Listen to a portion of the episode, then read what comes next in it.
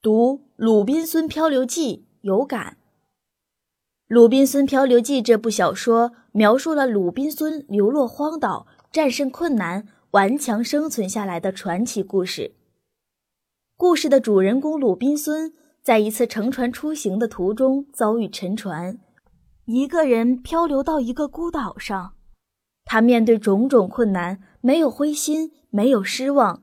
始终坚信有一天能重返故乡。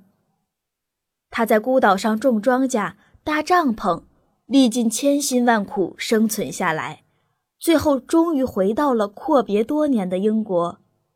看完鲁滨孙的经历，我可以想象到他在孤岛上生活的艰辛，体会到他不屈不挠的顽强精神。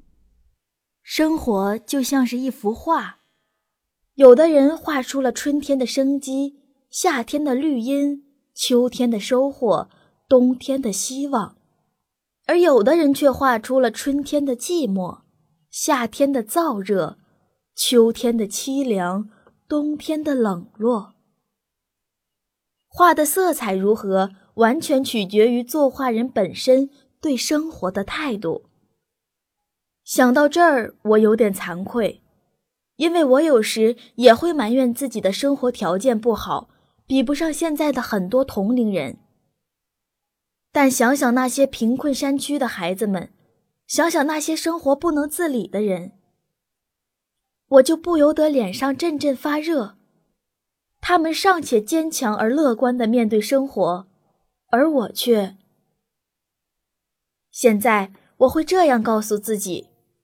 其实，父母已经给了我最重要的东西，那就是生命。只有用自己勤劳的双手种出的果实，才最香甜。如今，我们的生活如此丰富多彩，我们应该珍惜。不要像有的人，一遇到一点困难就要轻生，这是多么愚昧的举动啊！想想鲁滨孙，他为了生存下来。回到正常的社会生活中去，一直坚持不懈地拼搏着。虽然我们的生活中存在着千千万万的困难，但也有许许多多的精彩与幸福。我们应该去发掘、去体会，那样我们才会收获更多的快乐。读了《鲁滨孙漂流记》，我明白了要坚强地面对生活。用微笑去迎接未来的每一次挫折的道理。只有这样，生命才会散发出光和热。在今后的人生旅途中，我将像鲁滨孙一样勇往直前，永不放弃。